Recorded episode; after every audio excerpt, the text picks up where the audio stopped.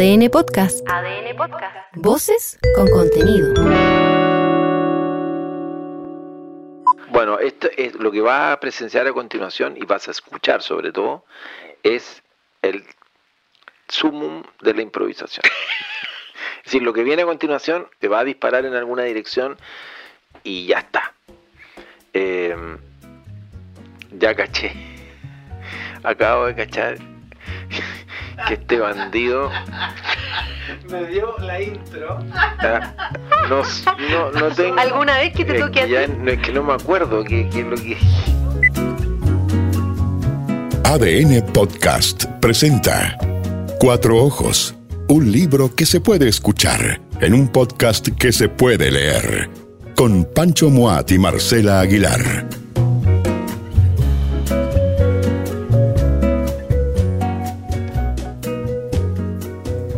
Escritoras nórdicas, Marcela Aguilar.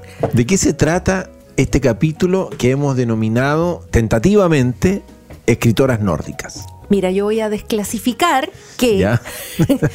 estábamos nosotros haciendo la pauta de, de este podcast. Hace varias semanas, Claro. vislumbrando los futuros capítulos. En nuestro cual- cuartel central no existe. Que, Exacto, la que- sede central sí. de Cuatro Ojos, eh, que es itinerante, ¿no? itinerante, sí, virtual. Puede ser camino de la radio allá a, la zona esta de Pedro Valdivia con Eleodoro Yañez. Claro, ahí en la plaza de ahí, esa plaza, donde uno puede, se puede tomar un cafecito. Sí, también. sí, sí. Eh, o, en, o en otro rincón de Providencia. De la comuna aquí. De la- sí. Eh, bueno, y eh, entonces nos dimos cuenta de que ambos habíamos leído novelas de distintas autoras nórdicas, Editadas por editada por Gato Pardo Ediciones. sello español, distribuido en Chile por un gran amigo común, Sí, Hugo Cueto. sí, de Libros del Revés. Libros del revés. Bueno, y, Español avecindado en Chile. Y como queríamos hablar de ellas, pero en realidad no teníamos ningún título común más que este de escritoras nórdicas, bueno, decidimos hacer este capítulo sobre eso. Que en estricto rigor debería llamarse dos escritoras nórdicas. Ah, porque decir escritoras nórdicas puede Es dar mucho. para pensar que vamos a hablar sobre tres danesas, dos suecas, em, Sí, bueno, yo igual leo escritoras Una nórdicas, noruega. eso que llaman el, el, el Nordic Noir.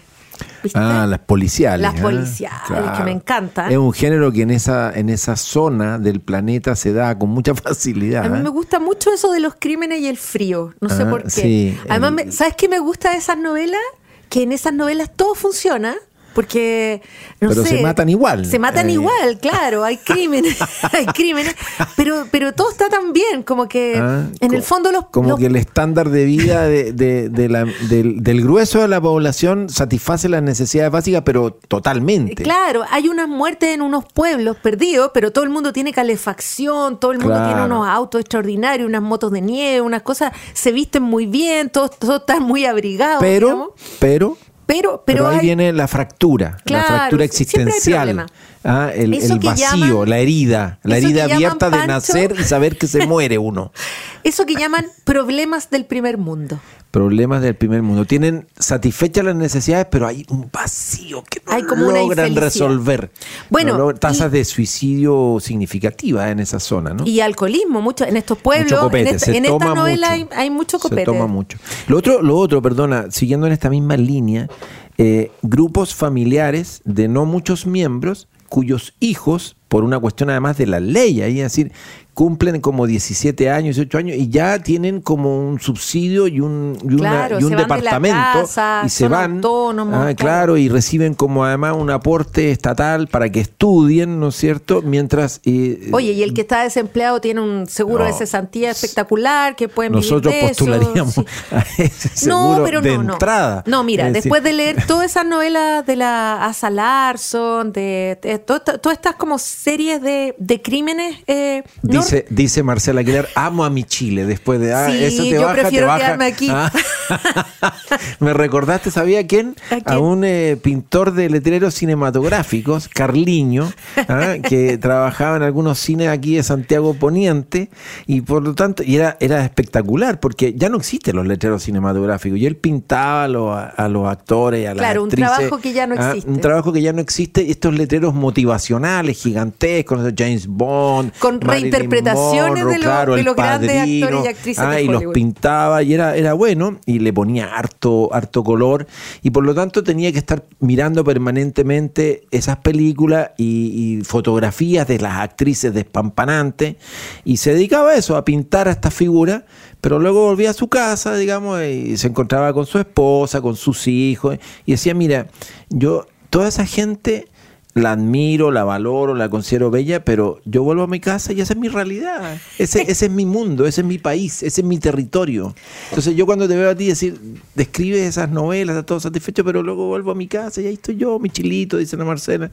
Como Carliño decía, esta es mi, esta es mi realidad. Esas mujeres son para admirarlas, pero esta es mi esposa, esta es mi familia, estos son mis hijos, esta es mi vida, este es mi Bueno. mundo. ¿Tiene algo que ver eso con, con las novelas que, a las que vamos a dar cuenta? Exactamente. ¿Sí? Bueno, mira, te, te cuento, Panchito, que eh, hay una novela de una escritora eh, que se llama Nina Like, Noruega. noruega.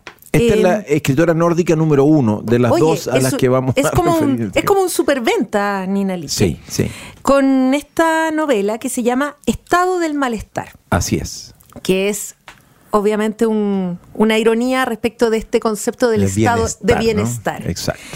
Y lo que le ocurre a la protagonista de esta novela, que es una doctora, una médica, Así es. una médica especializada en, eh, medicina de familia, Así que es es. algo que su padre, que es un señor que, que tiene una especialidad médica tradicional, eh, no entiende, le dice, pero ¿cómo vas a especializarte en una cosa que es la no especialización? Como atender gente así por cualquier dolencia que tengan. Claro, Bueno, medicina general versus, ¿no es cierto?, la especialización. Claro. Así, dedícate a ser cirujana del corazón. ¿sí? ella no, ella atiende, es la primera que atiende eh, cualquier dolencia que tenga primarias. uno de sus, ¿Ah? de sus compatriotas. Es como acá en Chile, dicho en, en jerga En el chilena, CESFAM. el CESFAM, digamos, Claro. atención primaria en la posta. ¿ah? Efectivamente. Entonces Lo- ella, ella trabaja en este centro de atención familiar eh, y se encuentra en una situación muy compleja porque, por un lado, eh, está muy aburrida de su trabajo. Está realmente aburrida. Encuentra que toda la gente que la va a ver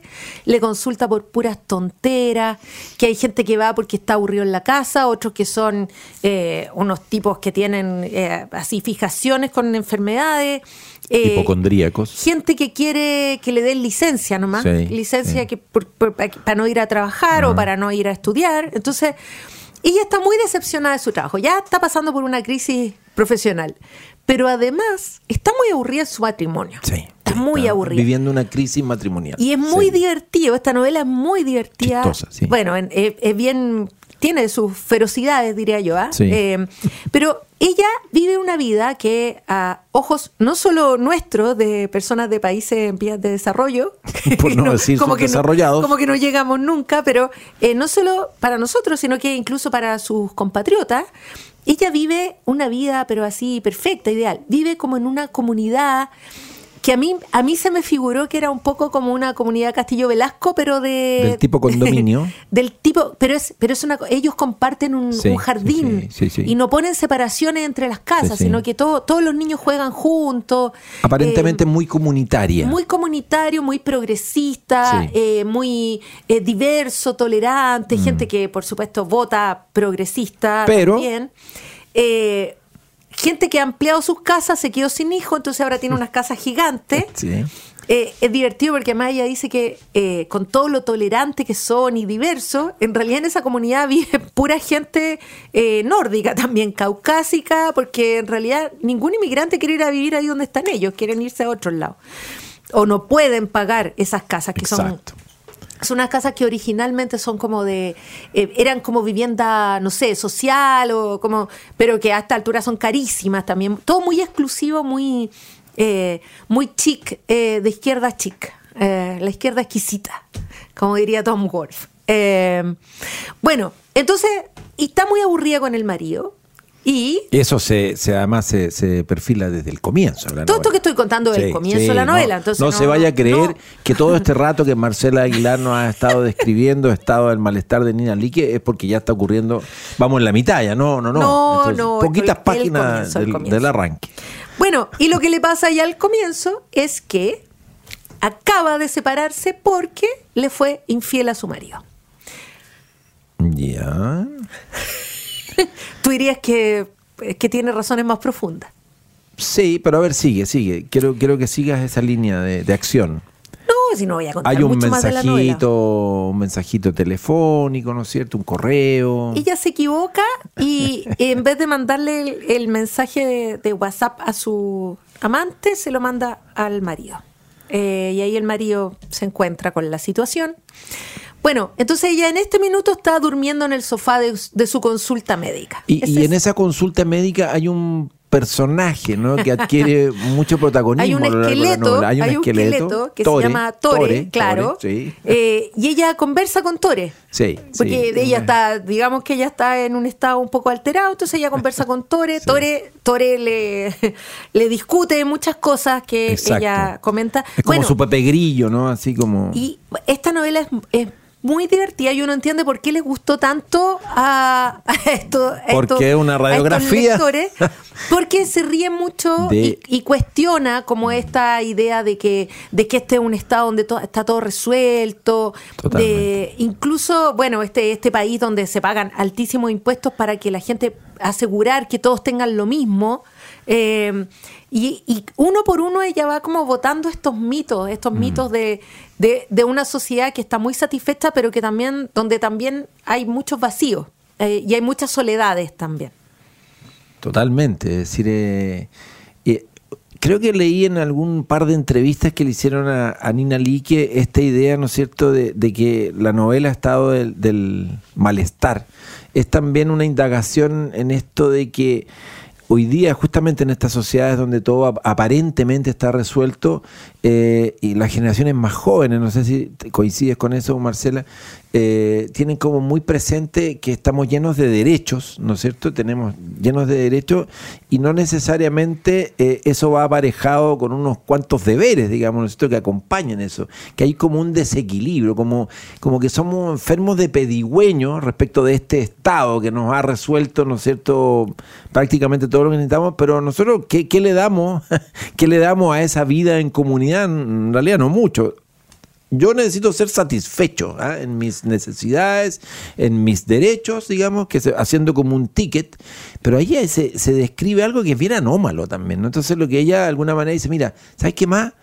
En realidad aquí los problemas son los mismos problemas de siempre, de todas las sociedades, y, este, y es una falacia pensar que porque están resueltas algunas cosas con más tras claridad que en otras sociedades donde efectivamente en el piso. Porque uno, uno, y por eso era interesante decir lo de Chile al comienzo y como el chilito, ¿sí? porque nosotros miramos muchas esas sociedades como Con diciendo, admiración, Claro, sí. como ese es nuestro modelo, así como hay, se habla de Finlandia, ¿no es cierto? Así como, wow, así. Pero en realidad a la hora de los hubo, dice, que está bien, está bien. Hay una parte de la historia que pasa por ahí, por supuesto. Cuando tenéis niveles de pobreza como los que hay aquí, que efectivamente no hay educación básica, no hay salud básica, te- se- las pensiones. Y no tienes tiempo ni energía para preocuparte de nada más porque y, y estás en- laborales, en sobrevivir, Claro, jornadas eternas, ¿no es cierto? Acá se habla de las vacaciones, otro modelo, es otro modelo social. Pero no, entonces lo que Nina Ligue pone en realidad está bien, ya ok, todo eso es cierto. Pero estos personajes de carne y hueso que llegan a mi consulta, los que yo atiendo, ¿no es cierto? Con los que yo me, me, me cruzo a diario, mi pareja, mi madre, eh, eh, mi amante, o, es decir, eh, son sujetos todos, y yo también, narradora, quebrados, rotos, fracturados, con problemas, que necesitamos ser vistos. Y, y ella dice algo en una entrevista que me, me reí mucho, porque uno muchas veces lo ha dicho en conversaciones, estamos todos medios locos, somos todos raros, somos todos extraños. Por supuesto, en niveles que no nos impidan seguir viviendo y funcionando.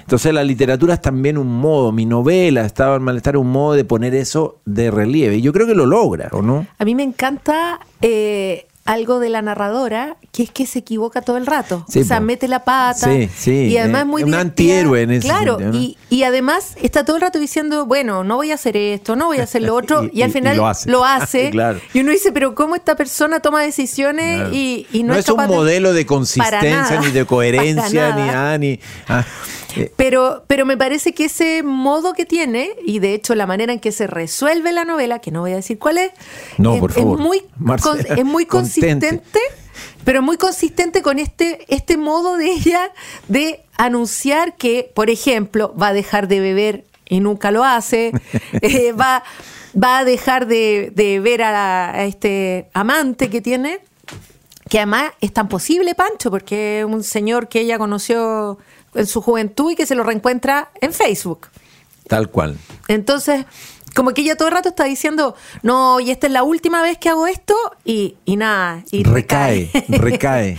sí, oye, pero muy, es muy entretenida, una novela, sí, muy, muy Es ligera, y ligera, permite, sí, y pero te en el deja mejor de los pensando sentidos. En el mejor de los sentidos. te deja pensando también en, en este tipo de sociedades, te deja pensando en cómo finalmente los problemas de la naturaleza humana, las debilidades humanas se cuelan incluso por estas estructuras, por los entresijos de estas estructuras que parecen tan bien pensadas. Y entonces uno dice, a ver, eh, una escritora noruega que tiene, no sé, como 50 años hoy día, ¿o no? Más o menos. Sí, claro, Ah, es del ahí. 65 ella. Mira, tiene 58 años, Nina Lique hoy. eh, narra, eh, cuenta esta historia y uno dice, y uno la lee en Chile, gracias a que hay una editorial española, ¿no es cierto? Gato Pardo Ediciones, que tiene el radar puesto en un montón de eh, escritores y escritoras de esa región. Eh, también de Europa, fundamentalmente de Europa. Gato Pardo traduce al español lo no, lo no español, ¿no es cierto? Es decir, eh, escritores, escritoras italianas, hay, hay harto italiano, hay ingleses, eh, ahí están nórdicos, y, y nosotros reparamos en Nina Lee, que ha estado al malestar, y en otro libro de una sueca eh, que se llama Ia Jenberg, ¿ah? que nació el 67, más o menos, ¿no es cierto?, contemporánea de, Nina Like, que es periodista eh, y escritora sueca. Eh, habitualmente imparte cursos de escritura en centros de enseñanza secundaria, es decir, eh, profesora de estudiantes de, colegio, y que eh, Gato Pardo Ediciones tradujo esta novela llamada Los Detalles. Y a mí me encantó. Es decir, me pareció una novela fascinante, muy bien escrita y, y- deduzco muy bien traducida. Ganó un premio que está en la, en la portada, el premio August ah, por Strindberg, ¿no? Eh, libro del año en Suecia.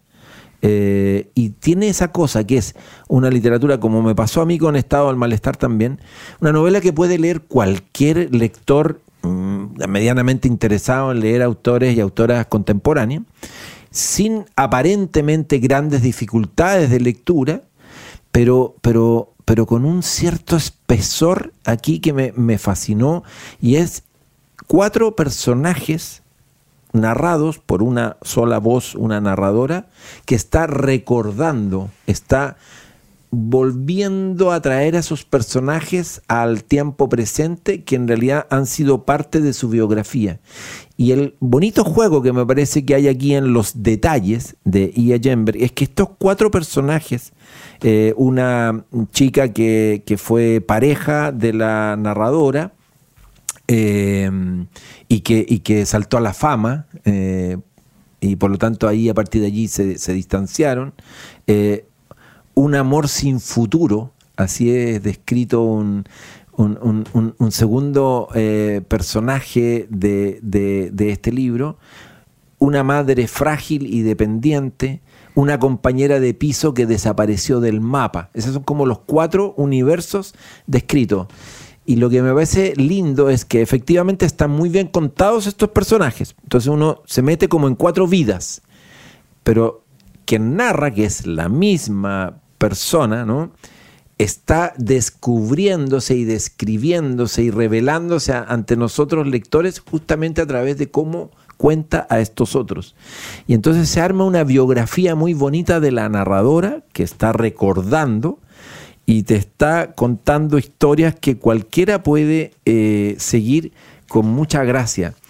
Y voy a ponerles un ejemplo. El segundo personaje que aparece en este libro que es eh, una compañera de piso que desapareció del mapa, que es Nikki, arranca así, y esto les va a hacer todo sentido del mundo. Dice, hubo un tiempo en que era difícil encontrar a la gente que desaparecía. De ello no hace tanto. Mucha gente viva recuerda lo que suponía perderle la pista a alguien de verdad, esperar con expectación la llegada de la siguiente edición de la guía telefónica al portal de casa, donde dejaban los tres volúmenes apilados, A, M y NO. Es decir, como diciendo de la A a la M, ¿no es cierto? Y de la N hasta la Z, en el caso nuestro, más las páginas amarillas. Entrar en casa sosteniendo en brazos el paquete envuelto en plástico que pesaba 6 o 7 kilos, sentarse en el suelo del recibidor y desplazar el dedo índice por una página en busca del nombre de alguien a quien habías perdido de vista para ver si tal vez ese año figuraba en la guía. Solo la gente con un número de abonado a la compañía telefónica aparecía con su nombre, lo cual significaba que todos los que no tenían una dirección fija, todos los que se mudaban con frecuencia, los que se habían convertido en convivientes o vivían en pisos realquilados, los que se habían cambiado de ciudad o de país, o los que sencillamente no querían que su nombre apareciera impreso a la vista de todos, flotaban en un magma de población no registrada. Y quien quisiera encontrar a alguien allí se veía obligado a confiar en la providencia. Así empieza la descripción de este Nicky que se pierde, ¿no? De esta Nicky que se pierde. Y a mí me pareció la imagen de esto de la, de la guía de teléfono, es decir, claramente es alguien que en tiempo presente está recordando una época pretérita, para los que tienen esa resonancia, claro, se le hace la imagen más viva, pero me parece que esa capacidad de, a través de un detalle tan visual, ¿no es cierto?, introducirte en una historia de vida que después va a engancharse con esta narradora, de verdad lo recomiendo los detalles porque de esos detalles está hecha esta narración, esta novelita corta llamada Los detalles de Ia Jember, que ganó el premio August, libro del año en Suecia, y que es la segunda escritora nórdica que quisimos traer a colación. Tú querías leer algo de Estado del Malestar de Nina Like. Sí, que mm, creo que finalmente, eh, pese a todas estas diferencias que tenemos como culturales eh, y todo lo que uno se sorprende de, los detalles que ella comenta sobre cómo es vivir en ese es, supuesto estado de bienestar eh, noruego, hay cosas que son universales. Y uno, y uno de esos temas es la relación eh, de ella con su madre, Sí. que es una relación eh, muy Complicada. complicada, Sí. eh, porque su madre es una mujer que, que, bueno, que era profesional, que nunca le puso mucha atención, que de hecho cuando ella era muy, muy niña la empezó a dejar sola en, en- en su casa, en su departamento, y ella en el fondo para sobrevivir, para no morir de hambre, eh, aprendió también desde muy pequeña a cocinar, a ir a comprar, eh, no sé, al supermercado, al almacén, eh, y poco a poco se transformó en la dueña de casa, porque su mamá no estaba nunca. Eh, estamos hablando de un mundo, una sociedad en que eh, no existe tampoco la tía, la abuela, ni nadie que te pueda como apoyar cuando, cuando trabajas. O sea, estás tú y tu familia nuclear.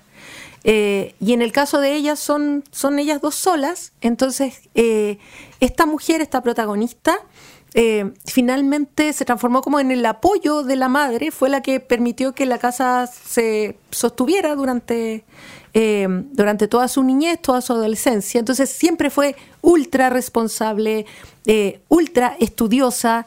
eh, y en algún momento ella cuenta que cuando entró a la universidad, cuando quedó seleccionada para la carrera de medicina, llamó a su mamá, que estaba al otro lado del mundo, y su mamá le dice, ah, ¿eso? ¿Y ¿Para eso me llamaste? ¿Y necesitas decirme algo más porque estoy ocupada? Y, y se va, le cuelga. Eh, y, y hay otro, otro eh, momento que recuerda a esta protagonista, que es el momento en que ella le presenta a, a su novio. Entonces dice, cuando mi madre vio a Axel por primera vez, le pregunté qué le había parecido. Está muy delgado y tiene una cara un poco infantil. Hablaba como si me estuviera haciendo un favor para que no pudiera quejarme más adelante. ¿Por qué no me dijiste antes que estaba muy delgado y que tenía una cara infantil? Pero no me rendí. ¿Pero no es guapo? ¿No tiene un aire mediterráneo? Axel es muy moreno para ser noruego. Toda su familia lo es. Sí, claro, respondió mi madre, pero parece que trabaja de limpiador en el Gran Hotel. Cuando le cuento esto a la gente como una anécdota divertida, muchos me dicen que mi madre estaba celosa. Solo te tenía a ti, es normal que tuviera miedo a perderte. Eso me ha dicho la gente para consolarme. En su lugar, estoy segura de que habría hecho algo parecido. Así es como se comporta la gente. Pero mi madre no estaba celosa en absoluto, solo quería equilibrar un poco las cosas. Guapo, sí. Mediterráneo, sí. Pero también limpiador del gran hotel. Me levanto y me la quedo mirando. Ha encogido tanto que casi desaparece en su desgastado vestido de marimeco que le quedaba bien cuando lo compró, pero que ahora es por lo menos dos tallas demasiado grande. Aún así, siento su presencia como si llenara todos los rincones de esta habitación. Si yo fuera como tú, le digo en voz baja, te pondría una almohada en la cara ahora mismo. Ni siquiera creo que tuviera que apretar mucho. Como respuesta, mi madre suelta un ronquido que hace que le tiemble toda la cara. Estado del malestar de la escritora noruega Nina Like, los detalles de la sueca Ia Jemberg aquí en Cuatro Ojos.